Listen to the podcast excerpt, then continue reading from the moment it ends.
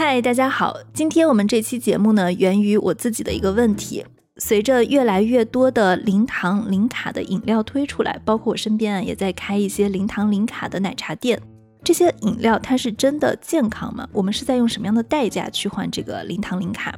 那根据世界卫生组织的统计，从一九七五年到二零一六年，全球的肥胖率是翻了三倍，跟糖是有关系的。喜欢吃甜食是人类的天性。现在根据数据统计，中国人现在每天的人均摄入糖是五十克，美国人均摄入糖是七十克，是健康摄入糖分的两到三倍。也就是说啊，我们每天摄入的糖应该是女性不高于二十五克，男性不高于三十六克。我们只要喝半听可乐就达到了一天摄入量的最高标准。而且我们这里说的糖都还只是添加糖，它不包括食物本身的所含的糖分。另外有资料统计，我们所摄入的糖分中有百分之四十二都来自于饮料。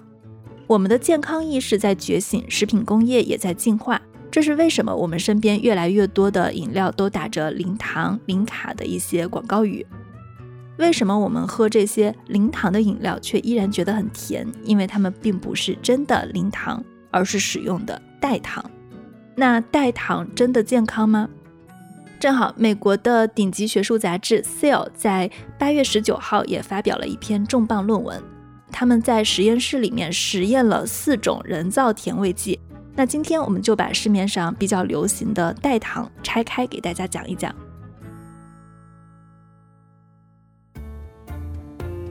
欢迎收听硅谷幺零幺，这是一档分享当下最新鲜的技术知识与思想的科技播客。我们这期的嘉宾 J，他自己是从生酮减肥开始研究糖的，在过去的两三年里呢，他一直在奉行控糖的饮食。他其实只是改变了自己的一些饮食习惯，并没有去额外改变生活习惯，还有运动习惯，他就减掉了五十多斤。当然，我们不是一个减肥节目，也不想去给大家推荐某一种的减肥方法。我们这期其实是着重聊一下他在这个过程中对糖的研究和理解。可不可以理解成你的整个的饮食思路其实就是两个字儿：控糖？其实如果说的更准确一点的话，应该是控碳水。我们不妨把糖跟碳水这个概念给大家就是解释清楚。我们说的糖分成单糖、双糖、多糖这样的，中间还有一个寡糖。那实际上这个概念理解起来很简单，单糖呢就是说它只有一个分子的糖，也就是我们说的葡萄糖，一般来说最常见的啊。人体只能吸收单糖，也就是说，如果我今天吃进去的是。单糖分子的葡萄糖，那么人体会立即吸收掉。基本上来说是作为这个能量的提供能量的来源，就被人体吸收了。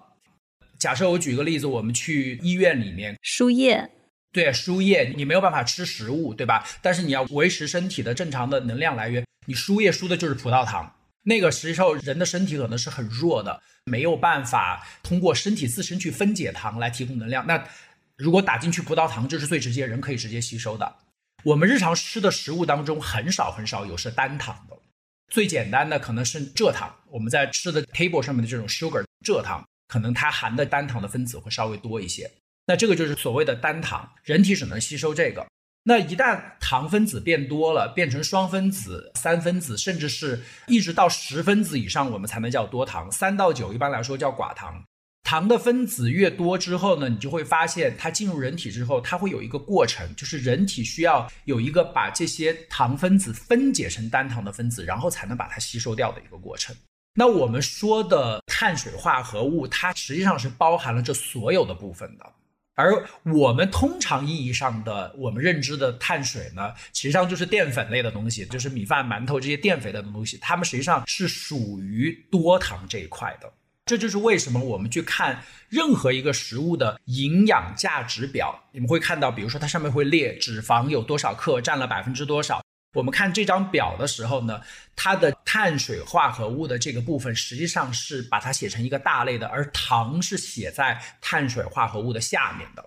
而真正我们在营养成分表上看到的写在碳水化合物下面的这部分糖呢，实际上那个糖指的就是在这个碳水化合物下面包含的非多糖，就是非淀粉类的这一部分的东西。那这一部分的糖它可能是添加进去的，也可能是食物本身里面就含的，比如说像果糖这样的东西。但是我们十个分子以上的多糖，实际上就被放在碳水化合物里面，不是 sugar 的这一部分。那实际上就是我们所说的淀粉呐，或者其他的类别。这样的话，实际上对于我来说，我控制的就是总的碳水类别，包含其中的糖这一部分。但其实说到碳水的时候，大家可能知道米饭、面条、蛋糕，这也是碳水。那像大家比较熟悉的一些蔬菜呀，像土豆、山药，甚至一些豆子，它能算碳水吗？算，它们也是碳水。你都不吃吗？我当然吃了。像比如说现在夏天的时候。我可能会再加一个东西，就是绿豆汤，因为夏天的时候，我们中国人都会有清热啊、解暑啊、解毒啊这样一个概念。那绿豆里面也是有碳水的，我是吃的。是你会控制量吗？我会控制量，就是我可能煮绿豆汤的时候，我的绿豆放的不太多，我放很多汤，放很多水，这样我可能大部分的时候是在喝这个汤，但是我也会吃到其中的绿豆，包括我在里面也会放莲子，也会放百合，它们都是碳水，其实它们都是属于根茎类的这种植物嘛，它们实际上都是有很多的碳水在里面的。那其实我们刚刚讲的这一部分糖啊，不管是单糖、双糖、多糖，还是跟自然界相关的一些天然的水果。在我们超市里去买各种东西的时候，就现在还有一个词儿叫做代糖，它是已经有造出来的各种糖。因为最近我是看整个消费行业他们的宣传导向都在向零糖跟零卡去宣传了，但是你如果真的去吃那个食物，你不会觉得它不甜，它还是满足了大家对甜、对口味的需求的。可以解释一下代糖跟人造代糖吗？讲到这个概念的时候呢，我首先希望跟大家澄清一个非常重要的概念。大家都知道，铺天盖地的报道就是非常两极。一方面就是代糖会给我们没有卡路里、没有糖，但是同时又满足我们味蕾这样的享受。但是另外一方面呢，我们又听到铺天盖地的报道说，哦，代糖非常的不好，代糖致癌，代糖会导致一些其他的一些负面的因素等等。所以现在导致大家一听到代糖这两个字，就不知道到底应该怎么去选择。其实我们把这个词抛开。我们换另外一个词跟大家讲，叫做甜味剂。你听起来它的这个词就跟糖就不一样了。我们就把糖跟甜味剂分成两个完全不同的概念，糖就是糖，甜味剂就是甜味剂。那甜味剂呢，它其实是糖的一种替代产品，也是目前现在市场上非常风靡的一种所谓的往健康方面宣传的一种糖的替代品吧。那甜味剂的下边就分成了两个非常明显的类别，一个叫天然甜味剂，或者是自然的甜味剂，它不是通过制造出来的，它可能是从天然的食物当中提取出来的。那么另外一种甜味剂呢，叫人工甜味剂，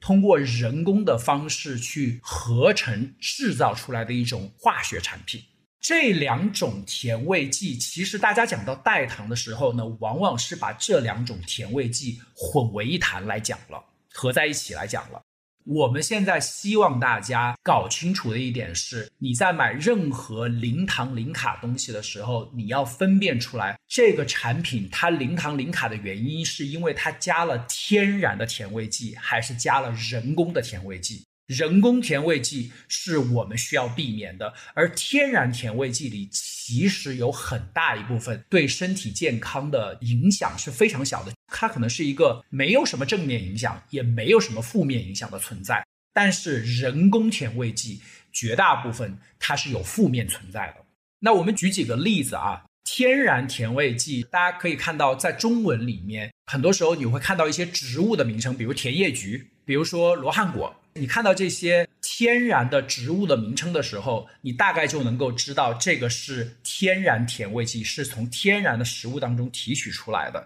再比如说，你看到一个字叫醇，比如木糖醇、赤藓糖醇，像这些醇类的东西，其实也是从天然的食物里面提取出来的。那这些就是属于天然甜味剂，而人工甜味剂呢，就比如说我们说的阿斯巴甜、三氯蔗糖。安赛蜜，就这些听起来就跟天然的食物搭不上什么关系的这样的一些名称啊，它们实际上是属于人工甜味剂的一些代表。对于天然甜味剂来说呢，或者说天然的代糖来说呢，它们其实并不是完完全全零卡的，只不过说它们其实跟普通的蔗糖相比，它的能量是要低非常非常多的。但是并不是说它完全不提供任何的能量，这种宣传我觉得可能是稍微有一点偏颇的。我自己可能听过的比较早期的一种天然的甜味剂就是木糖醇，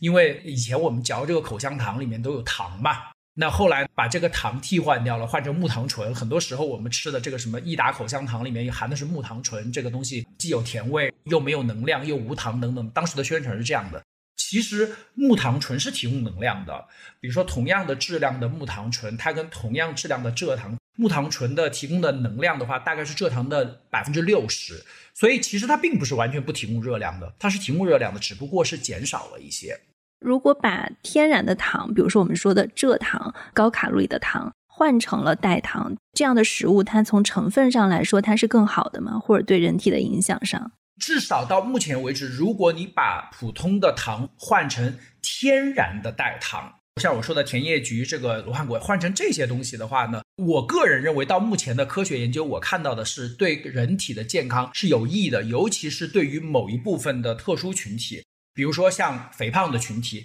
有饮食节制的或者有健康导向的这部分群体，还有比如说糖尿病患者。对于这些人来说，这样的天然代糖的出现一定是有积极的作用存在的。但是，就像我说，这个东西相对来说也是一个比较新的东西，科学的研究道路是非常漫长的。也许可能过了若干年之后，它会出现一些新的研究的成果，可能会推翻现在的说法。但，至少从目前来看，它的天然代糖健康作用还是相对来说比较积极的，尤其是其中的两种，一种是赤藓糖醇，还有一种是罗汉果代糖。这两种其实是目前天然代糖里面负面研究成果最少的，尤其是赤藓糖醇是目前为止是没有任何负面研究成果的。赤藓糖醇它唯独只有一个所谓的副作用，就是因为它通过你肠胃的时候是不会被人体吸收的，就是它什么样子进什么样子出。在这样的一个过程当中呢，因为它经过肠道的时候，你的肠道其实上对于所有的食物，它都是想尽量的把它分解、把它吸收掉的。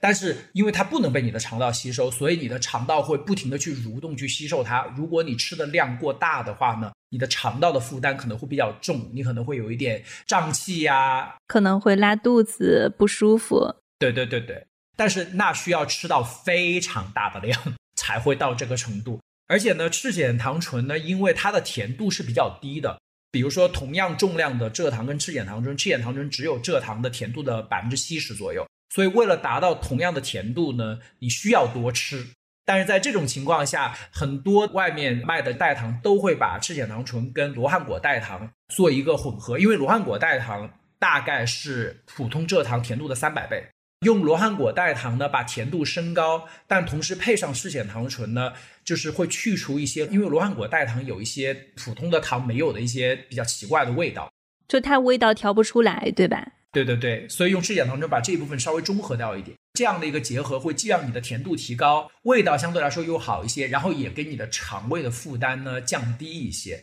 所以你会看到目前可能市售的一些，我个人认为相对比较健康的天然代糖，就是以赤藓糖醇跟罗汉果代糖所结合的这样的一种方式。这个其实现在在 Costco 有卖，我不知道美国 Costco 有没有啊？加拿大的 Costco 是有卖的。所以说，像这样的一种代糖，我个人认为作为普通糖的替代品是一个比较好的方法。对我看，在天然甜味剂里面，还有一类叫做甜叶菊和菊粉，这两种是健康的吗？甜叶菊其实它的甜度大概是普通蔗糖的两百五十倍的样子啊，而且呢，甜叶菊它产生甜味的这个过程确实是不会带来能量的增长的，它能够带来的能量的波动比视线当中还要低。所以甜叶菊从这个角度上来看的话，它是非常非常好的一个东西。甜叶菊只有一个最大的让消费者有顾虑的地方，而且是目前科学研究没有完全揭露出来的一块，就是甜叶菊的菊叶本身，或者说是一些甜叶菊叶的一些初步磨的一些粉啊，叫做初步的一些提取物，它可能是会有毒性存在的。这就是为什么甜叶菊叶本身和它磨的这个粉，目前在加拿大的卫生局或者健康局的规章制度下是不能够被作为食物添加剂的，因为它怕有毒，是吧？对，它怕有毒。就像说奶制品好了，奶制品我们有做过巴氏杀菌的和没有做过巴氏杀菌的，没有做过巴氏杀菌的奶，目前在加拿大也是不能上市，并不是说它不好。而是说，没有做过巴氏杀菌的奶，有可能它里面会含有一些病毒或者细菌，让人喝了之后会产生非常严重的反应。就是为了避免掉这一块，所以没有通过。但并不代表说它一定是有非常大的危害，只是说我不知道，它是一个未知的东西。那甜叶菊的菊叶也是这个概念。但是呢，如果是提纯过、精炼过的甜叶菊的提取物用来做代糖，比如说现在最常见的 Splenda 就是甜叶菊提出来的。这个东西呢，它是目前在加拿大是被允许的，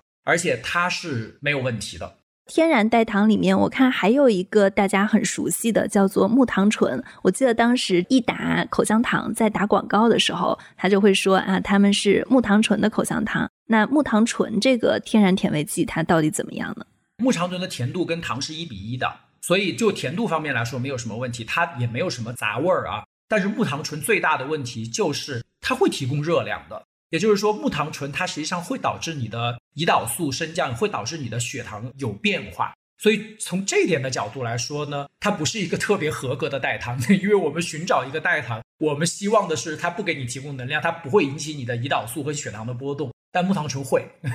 所以说从这点角度，我们会发现木糖醇的添加其实非常少。除了早期的益达口香糖之外，我们在后期其实还不太经常会看到木糖醇添加在其他的地方。刚刚讲了天然甜味剂，我给大家再总结一下，我们有提到甜叶菊菊粉、赤藓糖醇、罗汉果、木糖醇，还有一块我们这次会比较重点讨论的叫做人造甜味剂。其实我看到元气森林他们在做饮料的时候，因为他们也在打零糖零卡。它里面的成分呢，有一部分是赤藓糖醇，就像你刚刚说的，赤藓糖醇如果它添加太多了，它可能会造成肠胃的蠕动、胀气、不舒服。所以他们还添加了一种甜味剂，叫做三氯蔗糖，它应该就算是一种人造甜味剂了。完全正确。关于元气森林，我已经发过好几篇小红书，但是你知道，商业环境下啊，它可能有很多的状况，因为很多时候会有一些品牌的拥护者吧。他们可能会无条件的去为这个品牌站出来说话，然后于是我以前发的时候会受到很多的攻击，很多的人会产生一些质疑的声音。其中一个说法，很多朋友会说啊，元气森林里面其实用的只是赤藓糖醇，没有用其他的代糖，意思就是用的是天然的甜味剂。但是其实就我个人看到的货架上出售的元气森林的产品，绝大部分就像您说的，它添加了另外的一种人造的甜味剂，叫三氯蔗糖。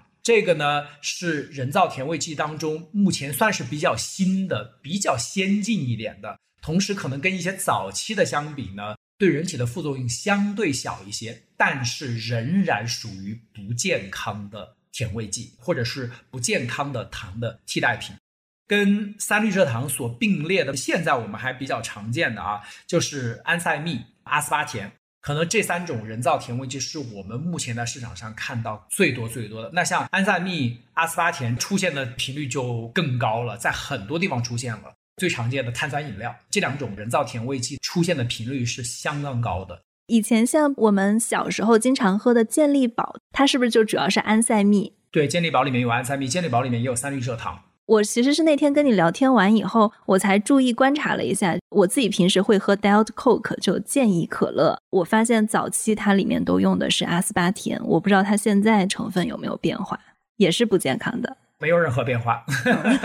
其实我们的可乐啊，不管是可口可乐公司还是百事可乐公司，他们都会出两种，一种叫 Diet，一种叫 Zero。Zero 比 Diet 在这个方面啊，可能做的更差一些。Zero 里面呢，不仅加了阿斯巴甜，还加了安赛蜜。而 diet 里面呢，一般来说只加了阿斯巴甜，没有加安赛蜜，是我目前看到市售的情况是这个样子的啊。但是无论如何，这两种无糖的饮料，包含以它们为代表的很多其他的无糖饮料，都是在做这些方面的添加的。跟大家解释一下，阿斯巴甜、安赛蜜它们对人体产生的副作用是什么？它们两个其实是一前一后被 FDA 批准上市的，当然这是我说的在美国啊。那阿斯巴甜呢，在美国是一九八一年的时候被批准上市的，安赛蜜呢是一九八八年的时候被批准上市的。他们目前科学研究进展到的阶段是说，在动物实验当中，基本可以确定这两个东西是有很大的副作用的，尤其是癌症的癌细胞的形成、肿瘤的形成以及生长，甚至还有白血病、血癌这个方面的一些促进啊，这个两个东西都是在动物实验当中有明确的确认的。但是在人体实验当中呢，目前可能比较 controversial。有的研究是说对人体可能没有那么大的伤害，有的研究是说对人体也是有类似的伤害的，尤其是对小孩子，他可能也有一些其他的影响。因为对于小孩子，更多的不是对于癌症方面的担心，而是其他的方面，比如说多动症、注意力不集中。这个我有看到过研究。这两个东西呢，实际上是对人体的影响呢，现在目前处在的是一个潜在危害的阶段，它是有危害的风险。但是是不是真正一定有危害，这个我们现在还不得而知。那这一点呢，其实也是我自己在做这个小红书的阶段听到的最大的一些质疑的声音吧。就是基本上我的小红书的评论啊，分成两派，一派呢就是跟我站在同一条阵线上的，大家就是有着同样的观念。那么另外一派呢，基本上他们会一直拿一句话来做口号，就是抛开剂量谈毒性就是耍流氓。因为他们觉得所有的东西都是要以剂量为标准的，那如果以这么少的剂量来说，其实是不至于对人体产生伤害的。但是他们也不知道人体会不会天天喝一瓶 Diet Coke，或者天天把健力宝当水喝。是我的观念是这样的，也许可能我的观念是属于比较极端吧。但是其实我的粉丝曾经提出过一个观点，我认为我是比较认同他这个观点的。他说：“现在呢，有两间房子要给你选啊，两间都是新盖好的房子，新装修的房子。一间房子呢，他跟你说我用的涂料和所有的建材是完全不含甲醛的。那么另外一间房子呢，他告诉你说我用的建材呢是符合了所有的建筑安全标准的，它里面的甲醛的含量是低于对于人体造成伤害的标准的。那现在这两间房子给你去选。”在其他所有条件都一样的情况下，只有这两个条件不一样的情况下，你是选住第一间房子还是选住第二间房子？大家可以从这个类比当中，你可以想象一下，对于我来说，我肯定是选第一间，因为我知道它没有这个东西。而对于第二间来说呢，目前的科学告诉我说，它的量是正常的，我住进去可能也没有问题。但是你没有办法保证，过了十年、二十年、三十年之后，科学突然告诉你说，哎，当年我们认为安全的那个剂量，其实现在来看是并不安全的。我们花了三十年知道了这个结果，但是这三十年的甲醛被谁吸走了？被我自己吸走了。所以我不愿意在这个潜在的风险当中作为一个被实验者或者牺牲者，那我宁可不去参与到这个风险当中来。所以这个实际上就是代表了我的一种观点。回到刚才您说的那个点呢，其实也是非常重要的点。就比如说我今天喝了一罐可乐，这个可乐里面可能含的阿斯巴甜或者安赛蜜的量不足以对我的身体产生很大的影响，但是你不太清楚。第一，比如说有的人他可能把可乐当水喝。那还有的人不是天天喝很多可乐，但是你保不准你吃的其他的食品当中也含有这样的一些成分，你是不知道的。你要把你自己每天吃的所有的食物当成一个整体来对待，而不是说仅仅只是某一样产品它的添加量是否符合标准，它是否安全。因为能够在货架上卖的产品，他们都是通过了一定的食物检测标准，他们才能上市的，否则它根本上不了市。那如果是按照这样的一个说法的话，我们都不用谈了，大家所有的东西随便吃就可以了。为什么现在市面上还有这么多人在很年轻的时候就得了三高，就有心脑血管疾病，就有中风，就有癌症？那这些如何解释呢？一定跟你吃进去的东西有关嘛？我们刚刚在提到三氯蔗糖的时候，你说它是一种比较新的人造甜味剂，那它的具体的风险可能还未知。然后我看好像也会有一些涉及对三氯蔗糖的健康风险的一些质疑的声音啊。三氯蔗糖其实已经有研究结果了。首先，三氯蔗糖呢，它是一九九八年的时候，就基本上一到两千年左右的时候啊，才正式被 FDA 批准添加到食物当中的。也就是说，它从添加到现在也只有二十多年的时间。在这二十多年的时间当中呢，其实已经有很多研究结果对于三氯蔗糖的负面作用产生一些担忧了。比如说，我们有看到过很明确的研究，说三氯蔗糖是会引起你的胰岛素波动的。那这一点大家要注意一下，因为三氯蔗糖它是一种人造的代糖，它真的是完全不提供能量的，也不提供任何营养的，而且它的甜度是蔗糖的六百倍。所以其实你只要加一点就可以达到蔗糖的同等甜度了。但是之前所宣传的三氯蔗糖完全不会升血糖，完全不会引起胰岛素波动，其实这个说法是不正确的。因为现在已经有研究发现，三氯蔗糖，尤其是对于平时不太吃三氯蔗糖的朋友啊，你在第一次或者前几次吃的时候，它会对你的血糖跟胰岛素的波动是会产生很明显的影响的。那这个其实上跟它的宣传就已经是背道而驰了，因为我不希望它产生这个作用。那你一旦产生了血糖跟胰岛素的波动，你就会引起肥胖啊，或者其他的一些，甚至是你的食欲增加，你会产生相应是吃很多其他的东西，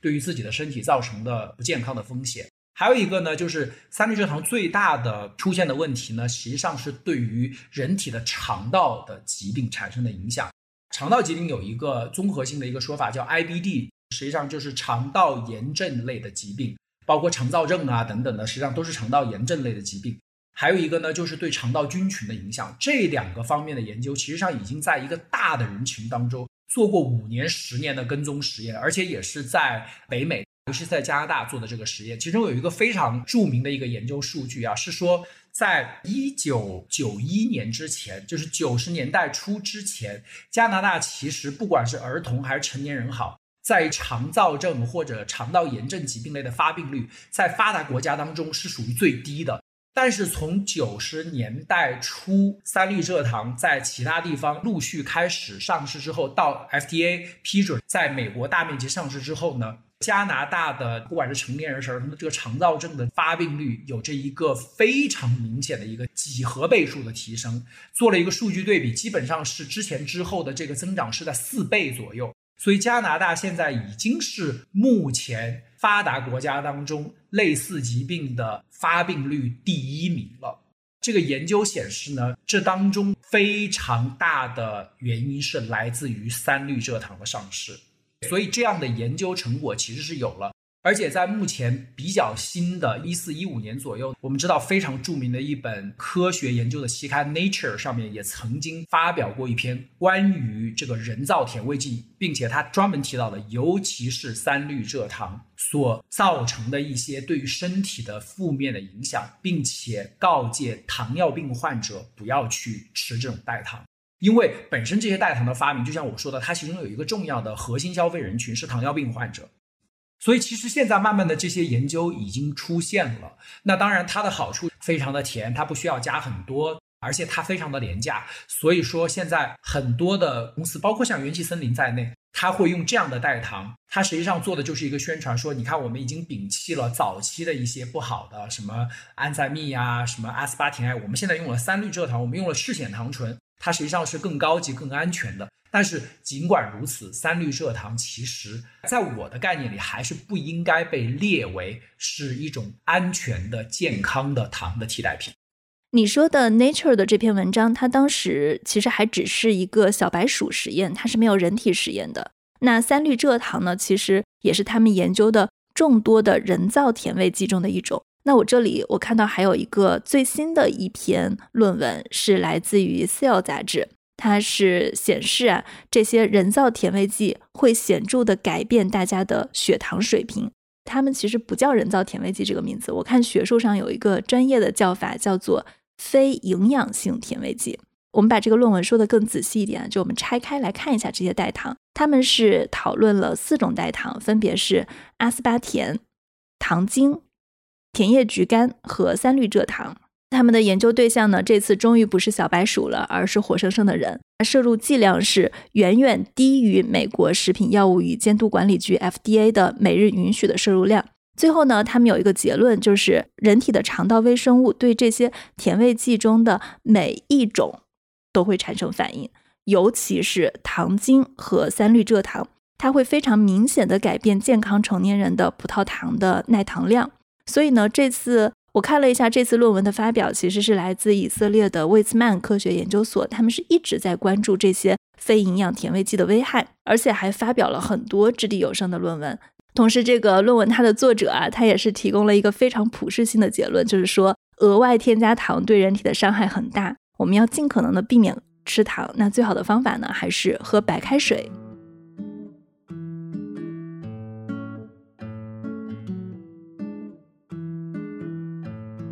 你说到这个问题，我觉得特别有意思的一点，每当人们开始对健康表现出担忧的时候，开始去质疑这些食品消费巨头的时候，那食品生产商他就会选择一种最简单的方案，就是换成分。你刚刚提到了九十年代是一个分界点，在之后大家开始出现了各种，比如说肠躁动，它的病例是急速上升。我之前就是有读到一本书《糖盐脂：食品工业巨头是如何操作我们的》。书中就提到了一个很有意思的例子，那个时代正好是美国的三大食品巨头，他们去推行谷物早餐。他们那个谷物早餐呢，其实里面大量的都是糖。他要怎么样去让大家从之前的这种早餐习惯去买新的早餐呢？他就把之前的早餐扣上了一个，比如说非常油腻、影响消化，就扣一个帽子，就是相当于在营销上给他贴一个标签。然后就说，那我们这种新型的早餐，我们要推很健康的，它是谷物的。但是他们最开始美国食品上还是没有像我们现在这样的有各种成分表跟卡路里的。后来也是有一个哈佛的教授，他去化验了他们市场上的这个谷物早餐的成分含量，就发现有三分之一的所谓的谷物早餐，它里面的含糖量达到了百分之二十五左右。三分之一的达到了百分之五十左右，更高的化验出百分之七十五。后来 FDA 对他们早餐里面到底是不是谷物，以及他们是不是要标出含糖量，就开始一点一点的去进化跟推动这件事情。所以我觉得很有意思，就包括在我们小的时候，可能有去争论鸡精跟味精哪个好。当时鸡精也是为了宣传说味精不健康。所以我们再来看今天这个问题啊。我们的食品进化，包括大家对卡路里、对糖都有了更多的认知，所以现在大家就说什么零糖零卡。但是零糖这个糖到底是什么？它是不是健康的？需要我们有非常非常细分的去区分。我非常非常同意您的说法。其实这就是为什么我当初想做我这个小红书账号的初衷，因为我觉得现在跟过去的几十年相比，最大的区别就是信息的透明化。信息是在高速的传播发展当中的，基本上每天发生了什么大事，我们通过社交媒体、通过互联网，都可以在很短的时间内传播到全世界各地去。我觉得这是对于现在世界上目前所有的消费者来说最大的便利以及好处。这是跟以前相比啊，我们能够做到的一个最大的区别所在。因为以前我们都是听厂商在说，您刚才举的那个例子是个非常好的例子，还有很多其他的例子，比如说植物油。以前的厂商为了卖植物油，就开始说动物油有多么多么的不好。但是现在其实回头会发现，很多时候动物油其实是比植物油健康很多的，因为很多植物油是高温下精炼出来之后，很多营养成分都被破坏掉了。还会产生一些不良的成分，比如说氢化植物油。这个氢化植物油里面含有大量的反式脂肪，尤其是以前的未完全氢化的植物油，包括现在的很多零食里面还有这些东西。我们消费者以前是完全不知道的，大家就跟着厂商就带着走了。其实我们刚刚说了很多零糖零卡的例子，然后也点名了非常非常多的企业，就我们没有说它的这些东西都是有害的，或者说不好的。只是说，如果你在给大家去灌输一个零糖零卡的概念，或者说你把这个零卡作为一个宣传的卖点，让大家似乎觉得这个东西是健康的，那它真的是不是健康？这个零卡它的代价是用什么换来的？大家有一个知情权。就比如说，我可能在知道了。元气森林里面有三氯蔗糖，或者说我知道了 Diet Coke，它里面还是有阿斯巴甜，我还是会偶尔选择去喝一下，但是我是知情的。我可以去不喝一个高卡路里的东西，喝一个零卡的东西，但我得知道这个零卡我要付出的代价是什么。就有些零卡，比如说你刚刚提到的，像用罗汉果跟赤藓糖醇，那赤藓糖醇可能会造成肠胃的蠕动，会胀气。罗汉果可能会有一些些异味，但是这两种都是健康的成分。那另外，当我们去选择一个不那么健康的成分的时候，就我们知道现在喝进去的是零糖零卡，但是三氯蔗糖会不会因为它的零卡，反而是刺激了我们的这个身体，让我们想吃更多的东西去弥补这一部分大脑对甜味的渴求？它会不会刺激我们吃的更多，导致我们的卡路里飙升，导致更容易发生肥胖？就这个东西，大家是得要知道的。但同时，我有一个问题啊，消费者应该吃什么，不应该吃什么？在美国啊，有美国食品药物监督管理局，就是 FDA，他们要去颁发食品的许可资质；也有中国食品与药物监督管理局 CFDA。刚刚提到了阿斯巴甜、安赛蜜、三氯蔗糖，它们都有一些不好的潜在的影响在里面。那为什么经过了这么多年，这些食品却依然还在货架上售卖呢？这个就实际上属于是利益集团相争的问题了。当然，他们在桌面以下做了什么样的交易，我们自己是不太清楚的。但是呢，这个叫做一发牵动，就是整个的全局的改变啊。就比如说，今天如果 FDA 出来说食品不能添加安赛蜜，不能添加阿斯巴甜了，那所涉及到的企业可能是成千上万的，而这个利益链也是非常巨大的。在这种情况下，FDA 不敢去做这么巨大的一个决定呢，一定是跟企业的利益或者大型企业的施压是有关系的。还是回到我刚才那个话题，这也就是为什么我们作为消费者，因为我们也可以向 FDA 施压，我们也可以去质问 FDA，为什么你不去做这样的一个规定？大家都知道，从 general 的角度来说，欧盟的食品安全法比美国的这个 FDA 的食品安全的条例是要严格的。这就是为什么在欧洲很多时候的食品安全，大家是会更放心一些的。那最近出的一个事情就是刚刚才发生，欧盟把有一种人工色素给禁止掉了，叫做二氧化钛。那二氧化钛呢，在目前我们很常见的食物当中是作为色素添加的，它是会让食物产生白色的。我们最出名的那个彩虹糖里面不是有很多颜色吗？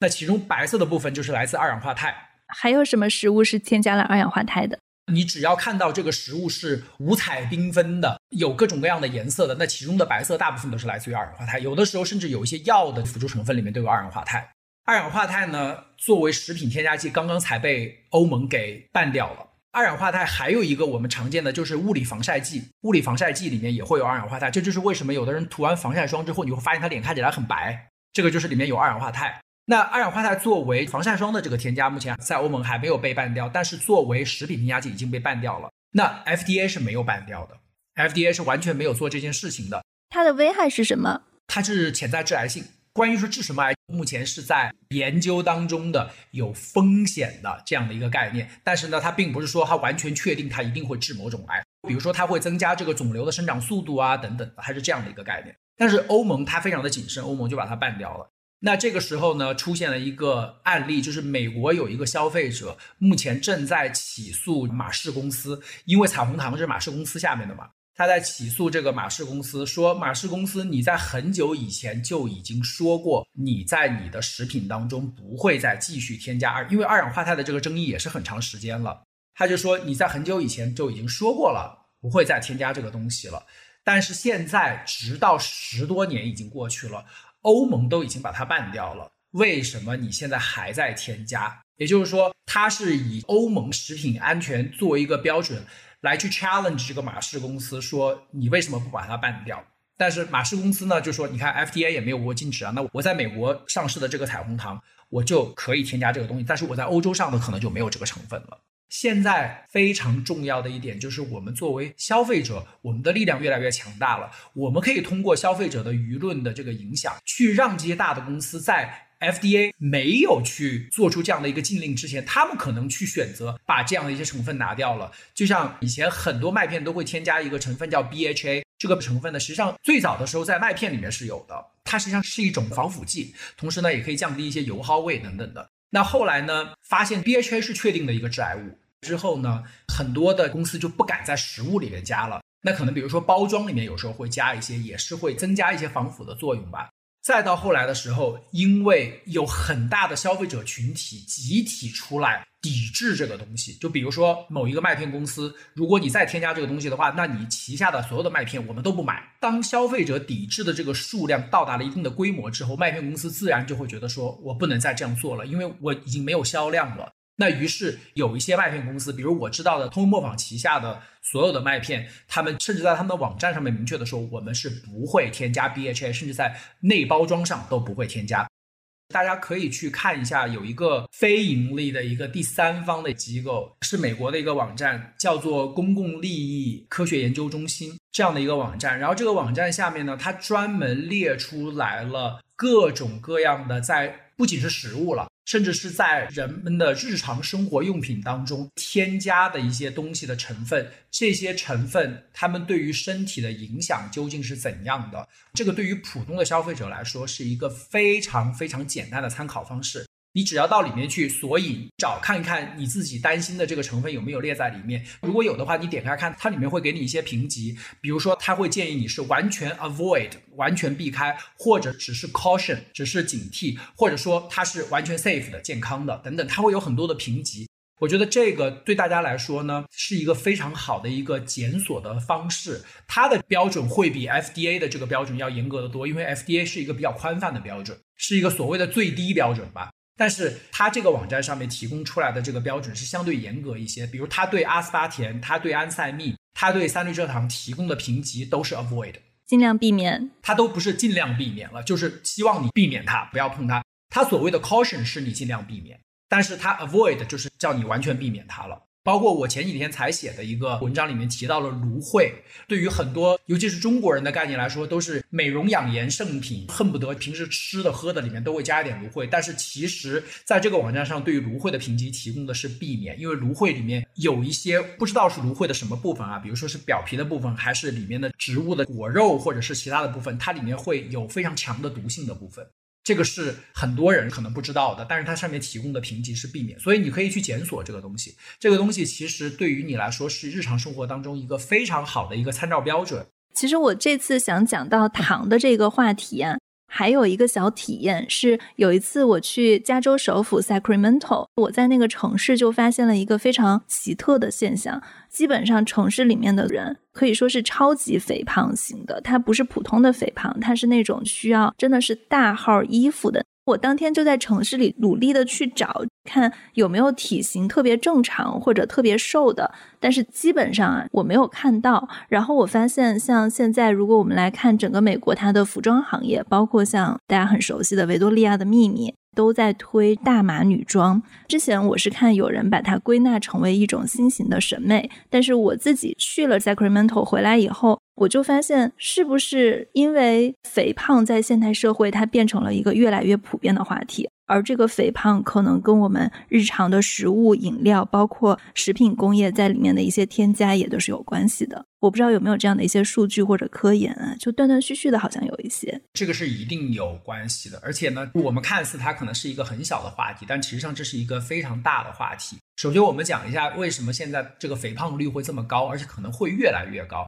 其实无非在于现在大部分人吃的这些食品都是精加工的食品，或者是一些通过不健康的烹饪方式产生出来的食品。那精加工是什么概念呢？就是在我小时候的那个年代，基本上来说，我们吃外食都是非常罕见的状况。说哇，逢年过节能够出去吃一顿，已经是很了不起的一件事情。大家都是买原始的蔬菜水果，原始的人回家自己来做，简单的炒一炒、蒸一蒸、煮一煮这样的。实际上，这样的方式是最天然、最健康的方式。但是现在，由于工作节奏很快，那生活很繁忙，很多时候我们没有时间来做这样的事情。那大部分的人都会去吃外食。吃外食，不管你是吃中餐还是吃西餐，你会发现很多时候这些食品都是精加工的食品。比如说汉堡、甜甜圈，这些很明显是精加工的食品。精加工的食品呢，它有两个特点。第一个特点呢，就是很多时候会重油、重盐、重糖。这些东西其实上对我们的身体健康，尤其是对于体重管理这一块，其实都是不友好的。第二点呢，精加工的食品里面的碳水的部分，其实大部分也是精加工的。就是比如说我们吃的 donuts 也好，bagel 也好，或者是 burger bun 也好，这些东西其实它都是用最普通的精面粉做的。普通的精面粉呢，其实它经过了高度的加工之后，它里面所谓的一些营养已经消失的差不多了，剩下的基本就是碳水。那我们知道这些淀粉类的碳水呢，到人体之后，从多糖被分解成单糖之后，它其实上最后变成的还是糖。这样的话，again，对于这个体重的管理是非常不友好的。那这是第一个，从高加工食品的成分的角度来说；第二个是从烹饪方式来说。那烹饪方式呢，其实最不健康的一种方式就是油炸。油炸呢，第一它涉及到了重油，第二它涉及到了高温。油在高温的情况下会分解，会产生很多不良物质出来。就像我们最简单的一个认知，如果你在家里面炒菜也好，煎炸也好，一旦发现你这个油上面冒烟了，就说明已经过了它的烟点了嘛。过了烟点之后，油里面会产生大量的不良物质，会产生毒性，甚至是致癌这样的概念。那我们现在吃的很多东西，炸鸡等等的，都是属于通过这种不良的烹饪方式所带来的。这也是为什么现在空气炸锅这么流行，因为空气炸锅里面用的油可能相对来说少一些，而且温度可能相对来说也不是那么高，所以它算是如果你想吃油炸。对类似的食物相对健康的一个选择，但是其实它跟普通的，比如说煮啊、蒸啊，或者是可以生吃这样的方式相比的话，它还是相对来说偏不健康。烤健康吗？用烤箱烤，比如说我把蔬菜烤熟或者烤个什么东西，一样的不健康。你想它一样的产生那个点高温油。那所以说，其实这两个高加工食品以及不健康的生活方式，它产生的原因呢，其实除了就像我刚才说的生活繁忙之外，还有一个很重要背后一个很根本的原因，就是你会发现类似这样的一些食物，它相对来说都比较便宜。我觉得是跟社会上的财富分化巨大也是有关系的。你会发现，如果真的是财富很殷实的这些人，他们平时的饮食甚至是都有人去打理的人，他们可能很少会吃这样的食物。但是大部分可能在随着现在物价高涨，这个通货膨胀率这么高，大家收入也没有变高的情况下，那我们开源开不到了，那如何去节流？为了填饱自己的肚子去做这个食物的选择，其实这也是其中背后的原因之一。所以这就导致了为什么现在，尤其是像很多家庭里面，他去养很多小孩子的情况下，他可能没有这么巨大的经济来源，也没有这么多的时间去把小孩子都喂饱，那我只能选择这样的方式。这也就是为什么现在可能在社会上这样的状况会越来越多。当然，如果大家。对于这个方面稍微注意一点，稍微重视一点，其实可能产生的结果都会非常的不同。我前段时间很多朋友来问说，蛋白棒啊、能量棒啊这些东西，什么样的选择会比较健康？我都会跟他说，你为什么要去吃蛋白棒、能量棒？他说，第一，我没有时间，我可能买饭都没有时间，我中午就吃一两个这个东西就对付掉了。第二，它便宜，我买一大盒，里面有很多根，我拿两根我就可以对付一个中午了。所以这个基本上来说，我觉得跟我刚才说的那两点都是不谋而合的。其实还有一个比较私心的问题啊，因为我家现在就是一个有宝宝的情况。然后你觉得在有小孩的家庭，特别是还有一个三岁以下的宝宝的家庭，饮食中要特别注意些什么呢？我可以举一个例子，我有观察到现在整个市面上，即使是说儿童酸奶，然后他说我们的添加糖比市面上要少百分之二十五，在我观察来看，他们一袋酸奶的添加糖分也是超过了四克的。比如说，我们在给宝宝选奶酪、选酸奶的时候，我们要注意一些什么呢？选奶跟选这个奶酪有很大的区别了，因为可能以前中国人对于奶酪的印象是它是甜的，其实大部分的奶酪都是咸的。选奶酪的时候，可能糖不是一个关注的重点了，可能是盐，sodium，对，盐可能是关注的重点。钠，对。但是呢，选酸奶的时候呢，糖确实是一个关注的重点。选酸奶的话呢，你要么选最原始的希腊酸奶，就是完全不添加的 Greek yogurt。百分之百，它里面就是用奶跟菌混合在一起制成的，这个是最好的方法。要么呢，就是我选 Kefir 奶，这个 Kefir 奶呢，实际上也是像酸奶一样的感觉，它里面其实糖分的含量也是非常少的。那那种就是像 plain 的，它没有添加额外的糖，但是它有牛奶本身的糖。假设它牛奶本身的糖也很多啊，就九克，但它可能都是牛奶里面的糖，这种是可以的吗？可以的，这是另外一个话题了，就是添加糖跟食物里面本身自己带的糖。这是完全不一样的一个概念。酸奶的产品里面糖相对来说已经算比较少了，因为你看到的九克糖，可能它是二百五十克里面才含九克糖，或者一百五十克里面才含九克糖，这个其实是非常少的一个比例了。因为你一次性吃酸奶，你可能不一定会吃到这么多的量。那假设你可能只吃五十克的话，你里面糖可能只有三克。所以说，天然本身里面带的糖是没有什么问题的，只要是 plain 的话，有的人会说啊，健康的东西都不好吃，我吃不下去。那如果你真的是想要在味道上做一些改变的话，你可以通过一些比较天然的方式，比如说你可以把希腊酸奶和新鲜的水果，草莓啊、蓝莓啊，你可以去打一杯奶昔，这样去吃，那这里面就会有水果的一些天然的一些甜味加在里面，你可能就会觉得比较容易吃下去一些，而且你可能用喝的方式更容易吃下去一些，就是你可以选择不同的方式去让它变得更好吃。但是你如果本末倒置了，比如说啊，我为了更好吃，我就直接去买那种里面加了很多糖的，那我觉得这个酸奶本身它健康的意义也不存在了。选奶酪就主要是关注钠，大概是在比如说一百克或者三十克的一个奶酪里面，它的钠含量在一百毫克以下是一个安全范围，它有一个安全边界吗？这个是非常安全了。提到这一点的时候，我们也提醒一下广大消费者朋友，就是你去看所谓里面的每种成分的含量多少的时候，你一定要看一下它的 serving size 是多少。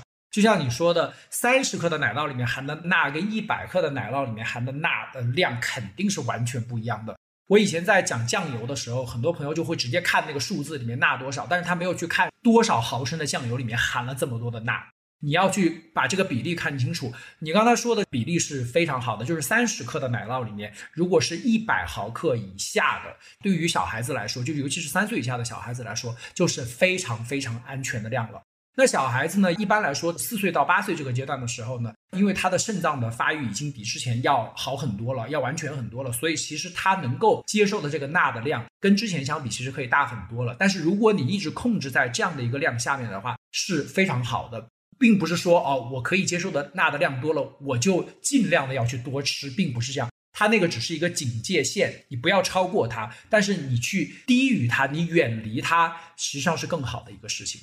还有一个我很好奇的食物是牛奶，我们不去谈低脂或者零脂的牛奶啊，就是一个正常的全脂牛奶，它其实我观察到啊，它算是高脂肪、高碳水、高糖的食物。是的，它是健康的吗？其实说句实在话，为什么小孩子生长的过程当中是要吃牛奶的？就说明牛奶的营养成分含的是非常完整，并且它的搭配其实是非常好的。所以我其实并不是很建议在喝牛奶的时候去特意喝一些我叫他们改装过的牛奶。比如我写过很多篇那个 Fairlife 的牛奶，Fairlife 呢，它实际上这个牛奶公司是一个非常精明的公司，它也很会做市场营销。它有一个超级过滤的技术，它实际上通过它的超级过滤技术是把牛奶分成了很多块儿，就是它把它的蛋白质、它的脂肪这些所有的东西全部都分离开来了。那于是呢，它把一些人们觉得不想要的东西扔掉了，比如说脂肪啊这部分扔掉了。把人们想要的一些东西，比如牛奶当中的蛋白质，还有一些其他的维生素、微量元素，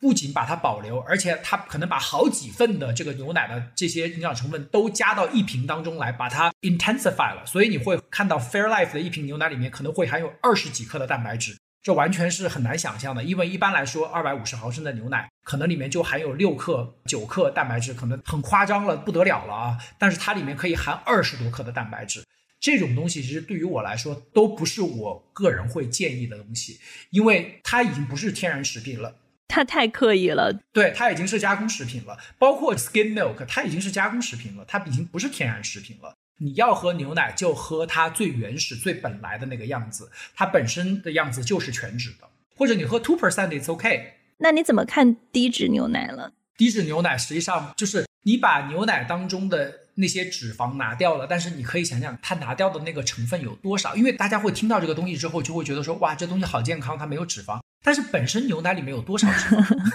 还挺多的呀。其实是非常少的，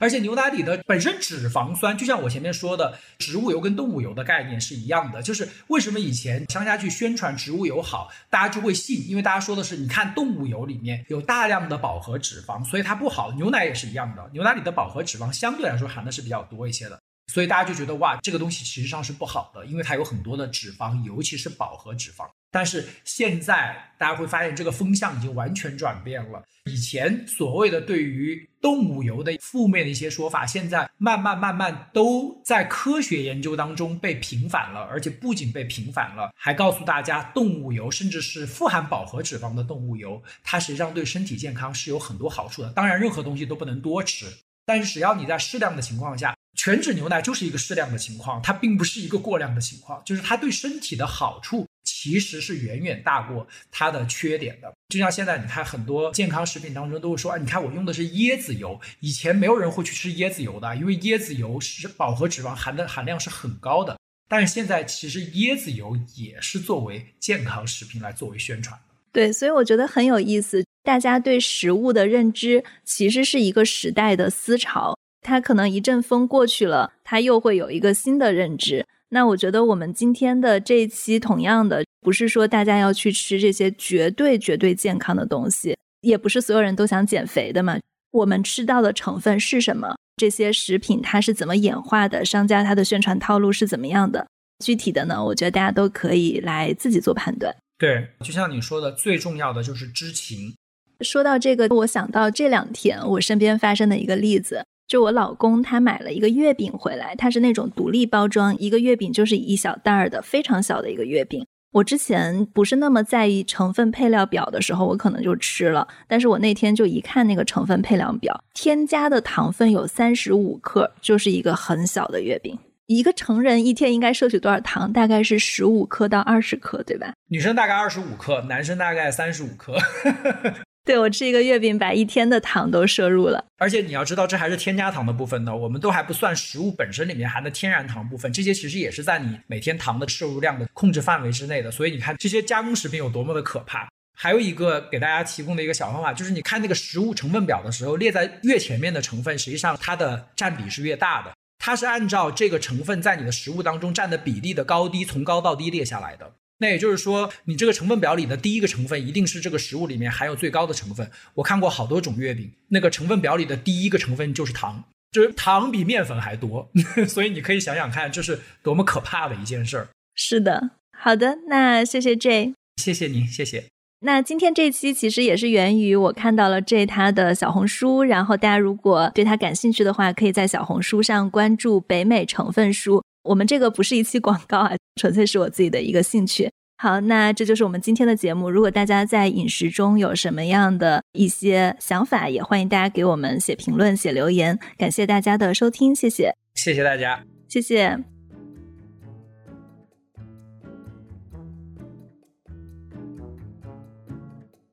另外，大家是不是有发现最近硅谷一零一的节目有更新的变慢了？是的，因为我们有新开一档节目 Web 三一零一。如果大家觉得听不够，同时也对 Web 三感兴趣的话，可以去我们的新节目看一看。我们最近聊了关于以太坊升级，所有你应该知道的事情。当然，这期聊的比较专业，它可能需要一定的收听门槛。之前我们在韦博的那期节目中也有预告说，那期音频其实我有一个遗憾，就是大家很难去看到非常壮丽的宇宙的场景。所以呢，我们也把詹姆斯韦伯那期的音频来做成了一个简短的十五分钟的视频。如果大家感兴趣的话，也可以去看一下。另外，我们的视频呢也在玩一些特别好玩的项目，比如说我们的小伙伴他去到了旧金山一家纯 VR 的健身房，所以呢，我们最后就产生了一个问题：VR 健身跟跟着刘畊宏跳操哪一个更能消耗卡路里？而且我们也是采访了一些学界的人，大家如果有兴趣的话，可以去 YouTube 上或者 B 站来搜索“硅谷幺零幺”，可以看到我们的视频版本。最后呢，我想说，这么多节目，我们后期的压力还是挺大的。所以，如果你在音视频剪辑的后期方面有过一定的剪辑经验，非常欢迎小伙伴们给我们发送简历，全职或者兼职都可以。那我们的邮箱是 podcast at sv 幺零幺点 net，p o d c a s t podcast at sv 幺零幺点 n e t。那谢谢大家一路以来的支持，这就是我们今天的节目，感谢。